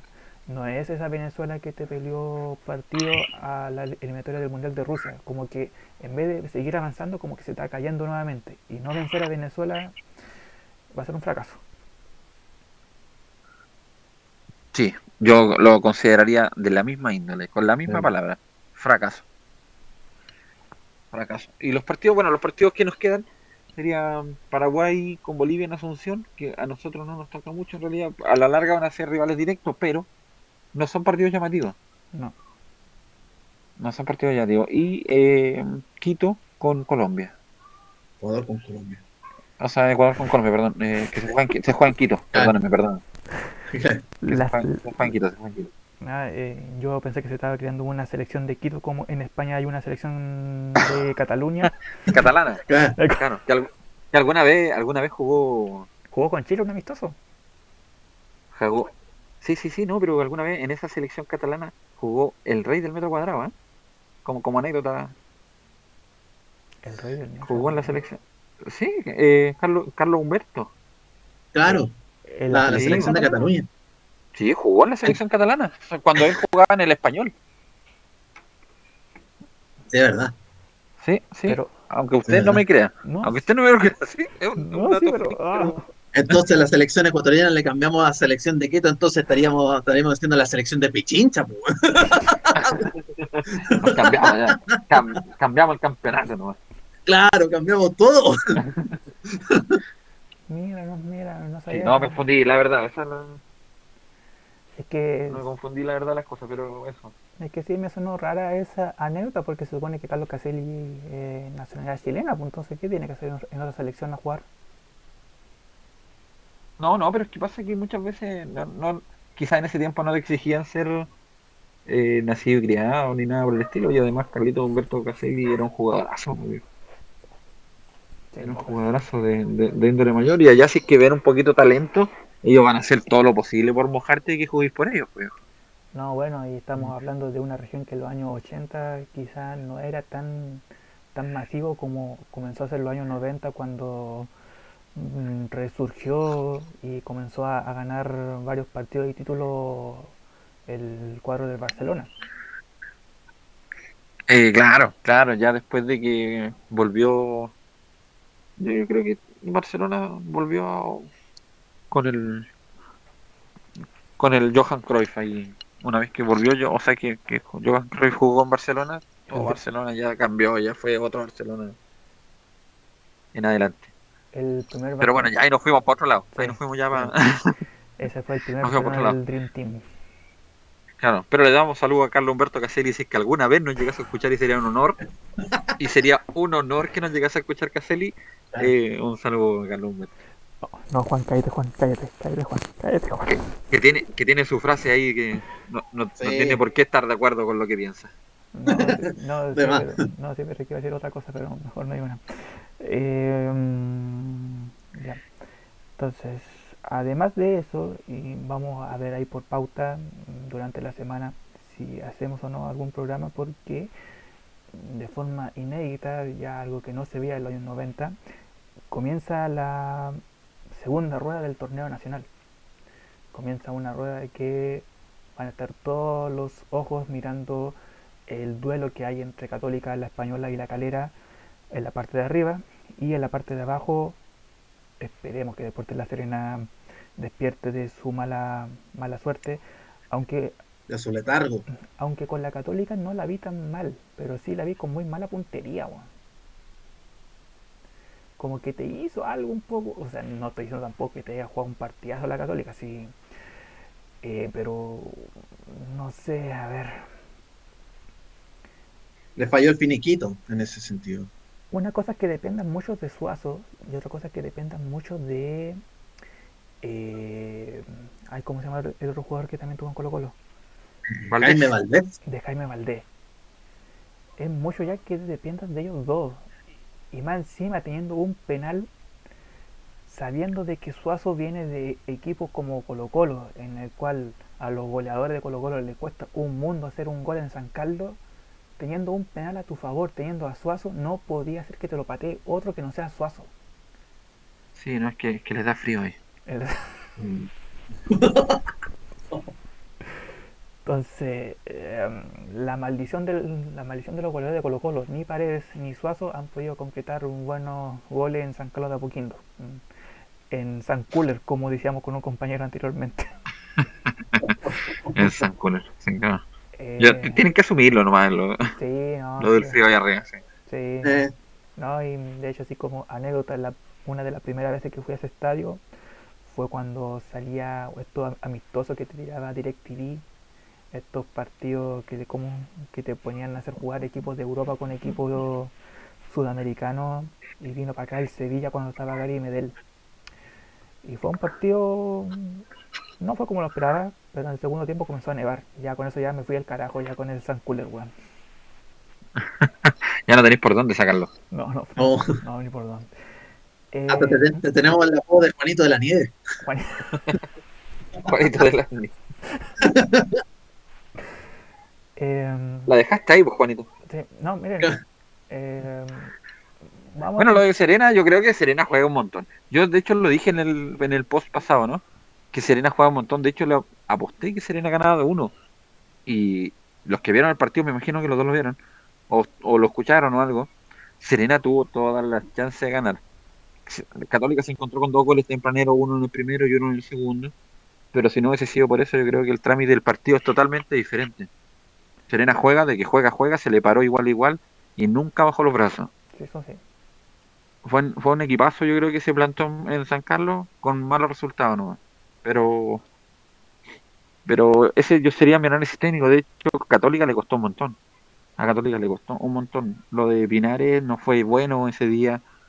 Entonces, eh, yo creo que eh, Católica se vio sorprendido por un equipo que vino a plantársele de como no se le planta al resto. De hecho, Católica va a cualquier cancha y hace lo que quiere. Pero no, no fue así ese partido. No, de hecho, No sé qué piensan ustedes. Ustedes como quizá como hincha o, o, ana- o analizando el fútbol. Yo soy totalmente todo lo contrario de un hincha de la Serena, pero hay que reconocer cuando juegan. ¿no? De Sí. hecho, eh, los, en los podcasts an- anteriores, bueno, tenemos un compañero que, bueno, no es, no es hincha 100% de La Serena, pero como reside ahí, mm, sigue más deporte en La Serena que, que Coquimbo Unido. eh, a ver, me sorprendió quizás el resultado, porque yo pensé que iba a ser menos abultado. Se vio una católica totalmente diferente, aunque en estos últimos partidos, tanto la U de Conce como otro rival que no recuerdo exactamente quién fue que le jugó en San Carlos, que casi le juega de igual a igual, le ha costado a la Católica. No, Eh, pero Española. ¿la, españ- ¿la española? La española.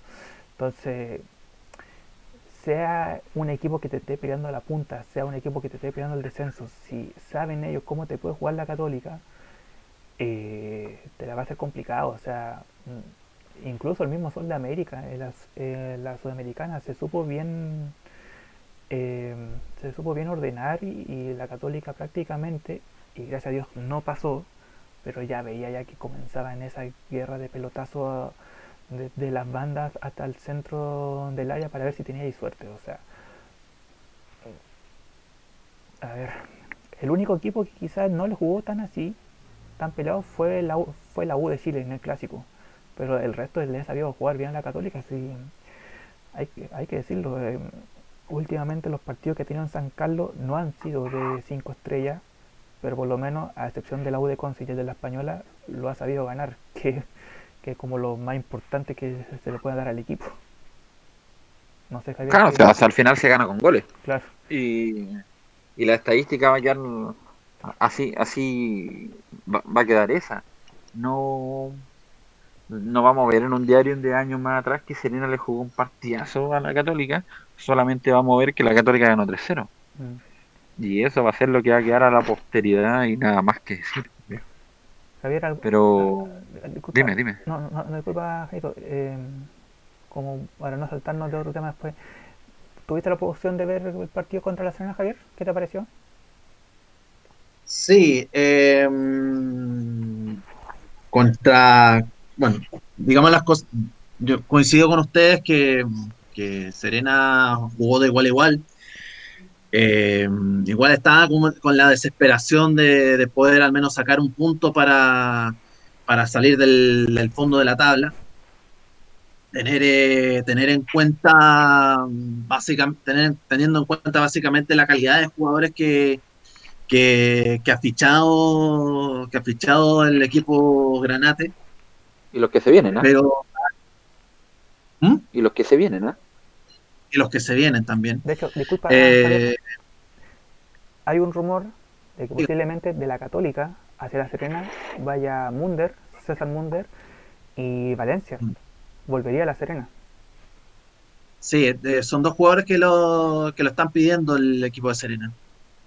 Ahora, y ahora Pero sí, ahora, ahora si, si van a- si, si se adjudican serían sería una una gran una gran oportunidad para para que ellos se, se fogueen en otro en otro equipo y así poder volver al al equipo donde nacieron futbolísticamente. por lo menos, por, eh, por lo menos Valencia. Exacto, exacto. Ahora, el, yo- el único problema que le veo a la dirigencia de Católica si van a hacer ese traspaso es que si quitan a Valencia, a la Serena, Católica se va a quedar sin un 9 suplente para San Pedri.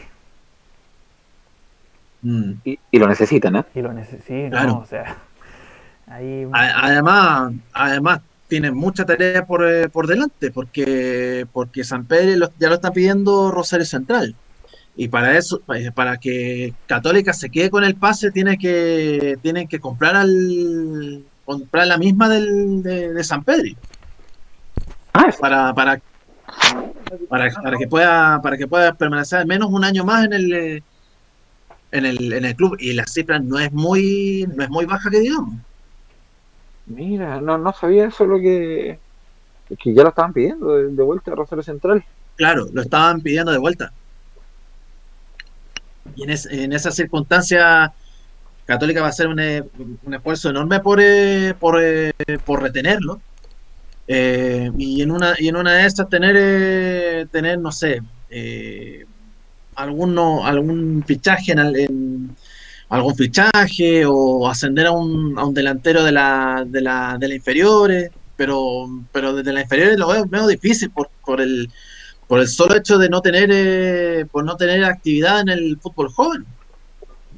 Digamos las cosas que el, que el que no hay que está, está suspendida la, la actividad del, del, fútbol joven por el por la misma pandemia claro no hay actividad en casi ningún eh, o sea de hecho hay que agradecer que volvió el fútbol grande claro yo, yo creo que por, hay que partir por ahí hay que sí. agradecer recién que tenemos fútbol grande con todas las medidas y todos los problemas que se han presentado entonces de aquí, de aquí a que vuelvan a funcionar las canteras como tal eh, va a estar complicado, no, no creo que sean de, de un día para otro. Y sacar claro. a un que pueda hacer gol y que cumpla la expectativa de Católica como club grande, va a estar va a estar difícil. Sí, va, eh, y, no, y, no, solo en Católica, hay en, en, en, en, todos los, en todos los equipos participantes de, de primera vez, de segunda, de segunda profesional.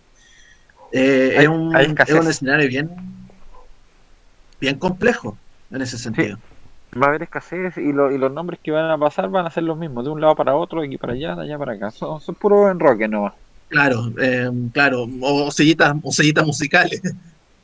Eh, tal cual. Una sillita musical. Este se va para este club, este se va para este club, y traer cosas claro. de afuera, traer, traer, gente de afuera va a ser eh, difícil. Sí, el, el, el, mercado del fútbol chileno está bien, bien complejo, por decirlo menos. Es uno de los más. Es, es uno de los más afectados, claramente. Así es, y aún así se está sacando cara dentro de lo posible. Bueno, no al único equipo grande, bueno, ya digamos que la calera se está sumando por cómo juega un equipo grande. Claro. Que, le, que han podido sacar bien la cara por el fútbol, por el fútbol chileno. Lo de... Porque hay un, hay un proyecto detrás. Claro, hay un trabajo de tiempo ya hay un trabajo de tiempo, ya lo que está haciendo Seymour también es un lo, lo está haciendo muy bien. Claro. Lo está haciendo muy bien. Muy bien es Seymour, y para lo, para lo poco que le queda de, de carrera futbolística, es claro, un, por la edad. Claro, es un, es un muy buen es un buen, muy buen apoyo anímico en ese sentido. Yo, yo creo que su, su labor es brindar experiencia por todo el fuelle que tiene. Exactamente su labor es brindar experiencia y como es un puesto de, de quite, eh, pone su, su, su, marca en el, tema, en, en, por lo menos en el juego de la galera.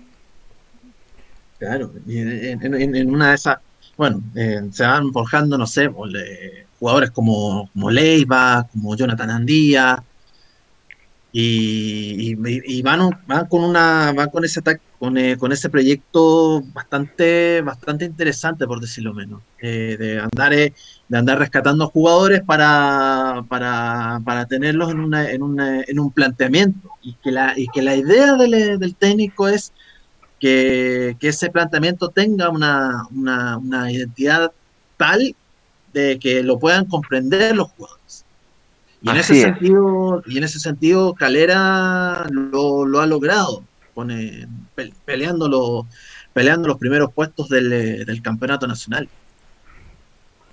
Así es, y es lo que carece Colo Colo y lo que va a carecer ahora la Universidad de Chile, que van a tener que empezar a acostumbrarse nuevamente a otro.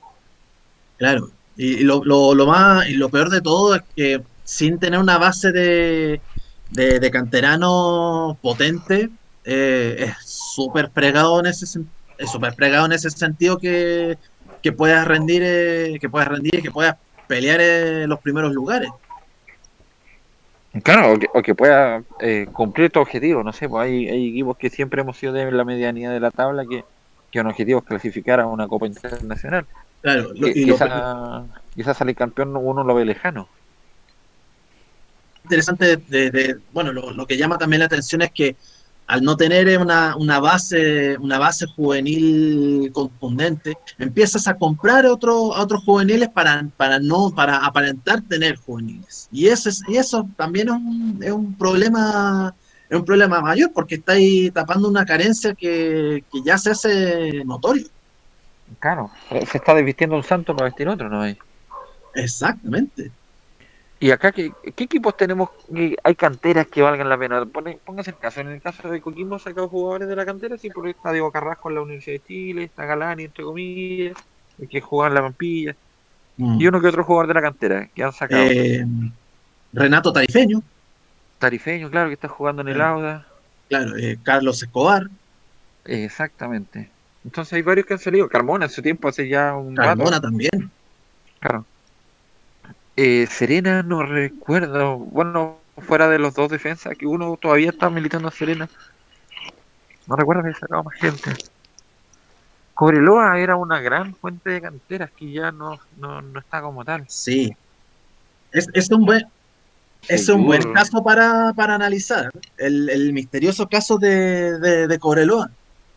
Que están casi descendiendo a la sede. De hecho, iban a funar a, ellos a la, a la sede esta semana porque tengo unos amigos que son bien, bien del desierto. Mira, y estaban organizándose para ir a la, a la sede de, Co- de Cobreloa a funar al, al cuerpo técnico para que lo para que los cambiaran a la dirigencia, a la misma dirigencia que ellos. Ahora, Entonces- ahora, perdón que me, Dime, dime. Que, que me, que, me in- que, que- ay, ¿cuál- bueno, que ingresa a la conversación que tenían. Primero estaba buscando lo que eran las fechas, había, había dejado anotadas las fechas del torneo de la segunda rueda que se vio como, bueno, si se dan la oportunidad de verlo, y, lo voy a mencionar después, será como una especie de, de similitud, pero lo voy a mencionar después porque quiero meterme en esto lo que es Cobreloa. Cobreloa tiene que agradecer de que el que desciende es el último con bajo promedio y Cobreloa por lo menos no está en ese problema. El que está más complicado en ese sentido es Deportes Santa Cruz, si no me equivoco, que va, no, perdón, Deportes Valdivia, que bajó mucho desde que estuvo a punto de ascender, eh, bajó caleta y ahora está colista en, en la tabla del descenso que es la que hace descender, valga la redundancia del equipo. Pero eh, suena raro ver que tiempo atrás veías siempre a Magallanes, que estaba por descender y no descendía, y ahora está peleando puesto de ascenso, y Cobreloa está en la mitad de la tabla sin opción a pelear ni siquiera el playoff. El, el eterno, siempre cuando veo a gente, o sea, equipos que están ahí a punto de descender y viven en eso, me acuerdo de Cobresal. No sé por qué, pero pero siempre están ahí. No, y, no, y el propio Magallanes, y Magallanes cuánto tiempo ha estado en primera vez. No, un montón ya, un montón. sí, un montón. De hecho. San, de hecho San Marco de Arica puede ser el, el otro que lo acompaña, pero San Marco de Arica a veces es una especie de ascensor que te baja a segunda división y después vuelve a primera vez. Él, eh, hace la gran Curicó, es lo mismo. Suben, bajan, suben, bajan. haciendo. sube y bajan. Sí. Exacto. Podríamos dejar, No sé cómo la hacen. No Oye, sé cómo la hacen. podríamos dedicar un programa de podcast a lo que pasa en primera vez, ¿ah? porque igual está divertido lo que está ocurriendo. Claro, Claro, lo que está haciendo Fernández Vial también está maravilloso, ¿ah? Sí. Podríamos dedicar un únicamente montón. a las divisiones inferiores. Sería bonito. De- Deportes Concepción también, que está a punto de, está a punto de bajar a tercera. Nuevamente. En su retorno al fútbol profesional. Exactamente, y que cambiaron recientemente técnico. Ah, mira, no, no sabía quién está ahora. Sí, Eh, déjame buscar quién es. Deportes Concepción está haciendo el papel corto de lo que hizo Barnechea.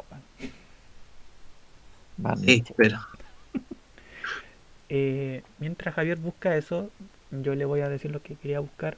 Eh, me di el tiempo de traspasar todo lo que son las fechas de la primera a la última del torneo de clausura y se van a notar en lo siguiente. Vean el rival que le toca por decir, eh, no sé, Católica juega el primer, primer partido con Cobresal, si no me equivoco. Hay algunos casos en que el equipo que te juega a la Católica en una fecha, a la siguiente fecha te va a tocar o la Calera o la Unión Española. Si juegas con la Calera, tienes la posibilidad de que te juegue o con la Española, sí o sí. Y esto me trajo de recuerdo el torneo 2003, si no me equivoco, 2003, 2004, no, 2002 y 2003, que ante la formato de campeonato era de que si tú incluso te daban un librito para que tuvieras la fecha, quién jugaba contra quién, yo lo que voy a decir, yo lo hacía de ocioso. No sé si ustedes tuvieron la oportunidad de tener esos plan, de, tener esas plantillas con las fechas, pero yo me daba el tiempo de hacer lo siguiente. Ordenaba los equipos y veía que, por decirte, ponte en el caso, Colo Colo jugaba con la U la primera fecha. Después tenías abajito del registro de que te decía, no sé, Coquimbo con Cobresal. Y tú veías, ya, Coquimbo te jugó de local, la U de visita, y como están una celda más arriba que otro, Coquimbo después juega con la U y después con Colo Colo, y después te ibas bajando, sí, pero tú sabías con quién ibas a jugar todas las fechas. No es como ahora, de que si tú ahora sabes que ya jugaste con, con Colo Colo, después juegas con La Serena, después te va a tocar otro equipo. No, no, no te va a tocar con ese equipo, te puede tocar otro. Pero era así como ordenado. Y me sorprendió desde en el tiempo de hacer el ordenamiento equipos que juegan con la Católica, a la siguiente te juegan con la Calera o con la Unión Española. Es decir, el rival que te juegue ese partido, al siguiente partido la va a tener más complicado. Si no me equivoco, y la Católica creo que juega con la Española, no, con la Calera y después con la U de. No te explico si esto sigue así la última fecha de todos los partidos. Me voy a dar el tiempo de buscar eh, esa, ese calendario, pero se está dando una especie como de eh, coincidencia. Cuando te toca un equipo ya sabes con qué, quién te va a tocar y no va a ser fácil si te toca con los dos primeros en las dos fechas continuas. Ojo con eso. El actual técnico, para cerrar el, lo de Deportes Concepción, eh, cambió, el, eh, cambió de técnico que antes estaba dirigido por Esteban González y ahora lo está dirigiendo Cristian Muñoz. Y, ahora, bueno. ¿Ah? Eh, ¿La nona? No, no, tenemos, tenemos dos Cristian Muñoz, ¿la nona o el Tigre? No, no, no, no, no, es otro. Ninguno, ninguno de los dos. Ninguno de los dos. Ninguno de los dos. Ah, ninguno de los dos. Claro. Eh, y, que jugaron su partido frente a General Velázquez y empataron a uno. General Velázquez. Pero por las, por las crónicas que se da, eh, que estoy sacando del de Diario Concepción, eh, que, el, que, el, partido que tuvo Concepción fue totalmente distinto a lo que se planteó con el anterior entrenador que lo, que lo, que lo hizo ascender de tercera a segunda profesional. Oye, perdona, eh, en, el podcast anterior yo metí mucho al de Conce, pero es un equipo que yo sigo, es un, equipo nuevo del 2002, eh, no, perdón, del 98, que el 2002 subió en primera, pero, pero hago la salvedad en lo siguiente, Concepción ha tenido tan mala suerte con los técnicos que lo ha hecho ascender a, divisiones eh, de ascenso que no les dan la oportunidad de que si te va mal, tratar de nivelar o por lo menos quedarte en esa división. Y ahora le, ahora le, pasa, le pasó a Concepción con su técnico que hizo un trabajo enorme y por malos resultados ahora lo echan. Después del sacrificio que hizo con el plantel para subir de categoría, eh, que voy a hacer un, algún día voy a hacer un programa solamente del lado de Conce, pero me, trae solamente puro recuerdo del cuadro campanil. Eh, en ese equipo que ascendió, lo dirigía Yuri Fernández. Yuri Fernández que tomó al equipo en segunda división, eh, eh, bueno, la antigua tercera, logró subirlo a segunda, lo que es actual primera B, y después lo hace ascender a primera división. Y le va tan mal en primera división un tiempo que después lo echan así como si nada. Entonces, el trabajo de técnico es sumamente complicado. O sea, tú puedes tener una. Es ingrato, es ingrato. Puedes tener una buena campaña en primer año, pero si te va como las pelotas, o perdés dos partidos seguidos, o tres partidos seguidos, chao. Aquí está, mira, acá el fútbol chileno siempre ha sido así en realidad. Crucificamos de inmediato. Siempre somos, no sé si populista es la palabra, no creo que sea esa, pero no me acuerdo de otra que se me venga a la mente. Pero somos una, una cultura que dependemos del éxito. Exitista, por decirlo. De que si te va mal dos, claro, exitista, puede ser una palabra, claro, que está, que está buscando. Y no, o exigimos mucho, es una cosa que si es que tú no ganas y no, no tienes resultados a corto plazo, fuera, ¿eh? fuera, a ese nivel. Que aunque la vez pasada lo hiciste maravilloso, aunque el año pasado ganaste todos los partidos, fuera, ¿no? No, eh, no sé si la cultura, pero pasa no, no recuerdo algún club chileno que tenga un técnico duradero. Mm. Que, tenga algún técnico que diga, no, pero ¿qué vas a, tú, no sé, voy a jugar con, con la Católica, ya sabéis de inmediato que es el técnico, porque lo tiene por años. Mm. No pasa en Chile. No pasa en ningún club, no sé si grande o chico, yo por lo menos no, me, no tengo en mente ninguno que pase así que uno diga, vaya, vaya a jugar a Coquimbo, este es el técnico. No sucede. Bueno, en el, en el caso de Coquimbo quizás puede ser el que más repitió fue Zulantay. Claro, en sus dos Mm. oportunidades que estuvo, pero, Pero- bueno, la segunda... Sí, bueno, o no- sea, no- ninguno te va a batir el récord que hizo Ferguson o que hizo el antiguo técnico del Arsenal. em, o, que, o que hace el Washington Tavares. Todavía. Todavía. Sí, yo callo que ya Washington Tavares está haciendo la nómina para el Mundial del 2040, weón. Si el coronavirus lo deja. Sí, Claro. hay que tener cuidado. Muchachos, ya no... Yo creo, yo creo que yo creo que tiene, tiene licencia para pa, pa- pa visitar las matronas y ver quiénes, quiénes, quiénes están eh, desde la niñez, quiénes son aptos para, para seguir jugando, para jugar con la selección uruguaya. Totalmente. yo creo. Y yo parece que los que los que están ahora los fue desde ahí los crió, yo creo. Claro. Está, está viendo si, lo- si, la- si los embarazos lo hicieron naturales o in vitro. weón.